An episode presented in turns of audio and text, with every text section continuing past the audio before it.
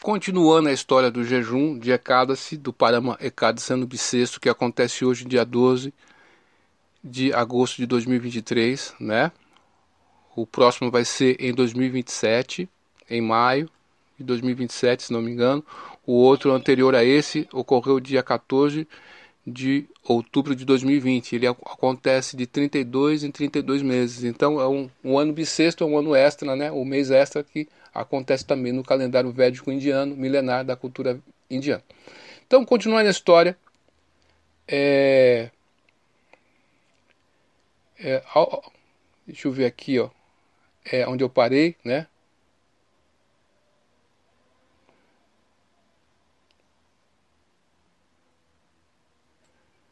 Ouvindo esta sincera súplica daquela paciente senhora, o grande sábio Caldínia refletiu silenciosamente.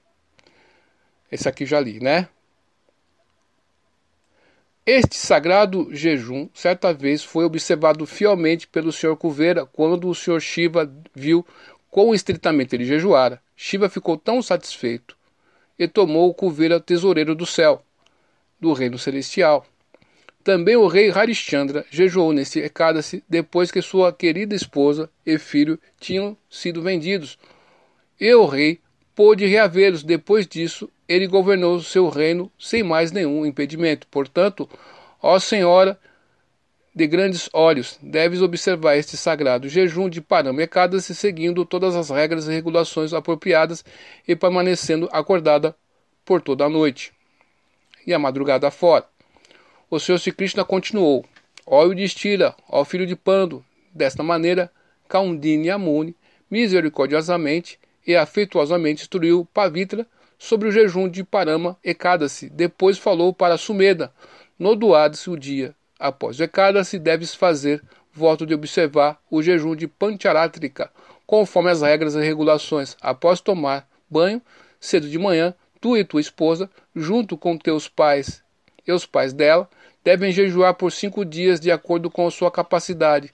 Então vos tornareis todos qualificados para retornar para casa, para a morada do Senhor Vishnu. Uma pessoa que simplesmente se utiliza apenas de um assento durante esses cinco dias vai para os planetas celestiais. Quem quer que alimente brahmanas qualificados nesses cinco dias, de fato alimentou todos os semideuses, todos os seres humanos e mesmo todos os demônios. Quem quer que doe um pote de água potável a um Brahma duas vezes nascido durante este período de cinco dias de jejum, obterá mérito igual a doar o planeta inteiro como caridade. Quem quer que dê para uma pessoa erudita um pote cheio de sementes de gergelins reside no céu por tantos anos quanto haja sementes no pote. Quem doa um pote cheio de gui dourado certamente irá para a morada dos, do, do Deus do Sol após gozar plenamente dos, plane... dos prazeres de... neste planeta terreno. Quem quer que permaneça celibatário durante estes cinco dias obterá felicidade celestial e desfrutará com as donzelas de Indra louca. Portanto, ambos, Sumedra e Pavitra, devem jejuar durante esses cinco dias de Pancharatrika, a fim de serdes recompensados com amplos grãos e bens para o resto de vossas vidas neste planeta. O mundo espiritual será a vossa morada depois disso. Ouvindo esse sublime conselho, o casal Brahmana Sumedha e Pavitra observaram devidamente o Panamekadas e o jejum de Pancharatrika. E dentro em breve viram um belo príncipe se aproximando deles vindo do palácio real.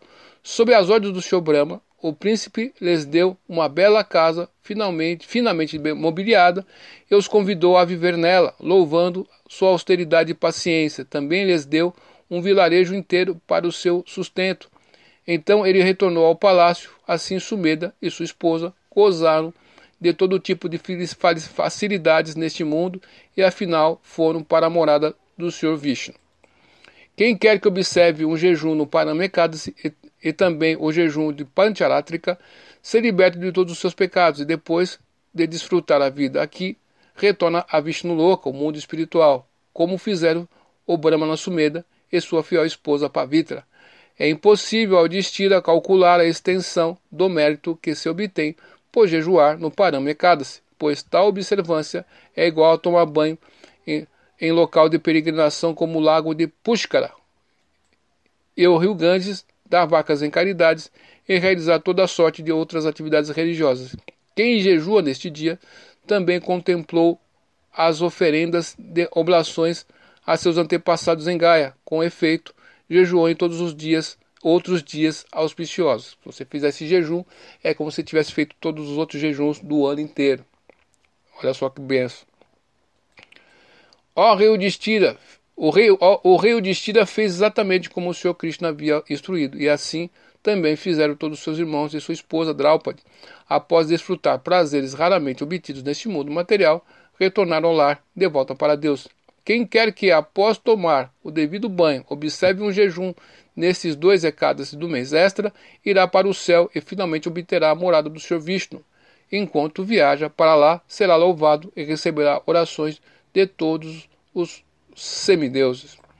Assim termina a narrativa das glórias do Parama Ekadasi, o Ekadasi que ocorre durante a quinzena obscura do mês extra do ano bissexto, conforme o Skanda Purana.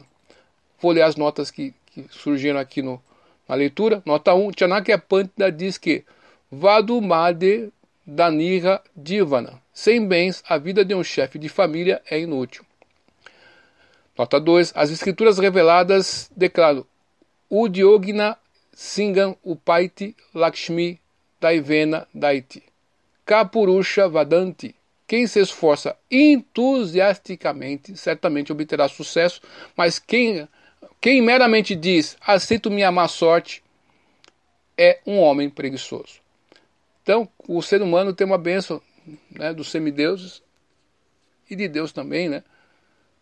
Quando você tem entusiasmo, você tem uma palavra no Gayatri que fala-se de Marie com entusiasmo.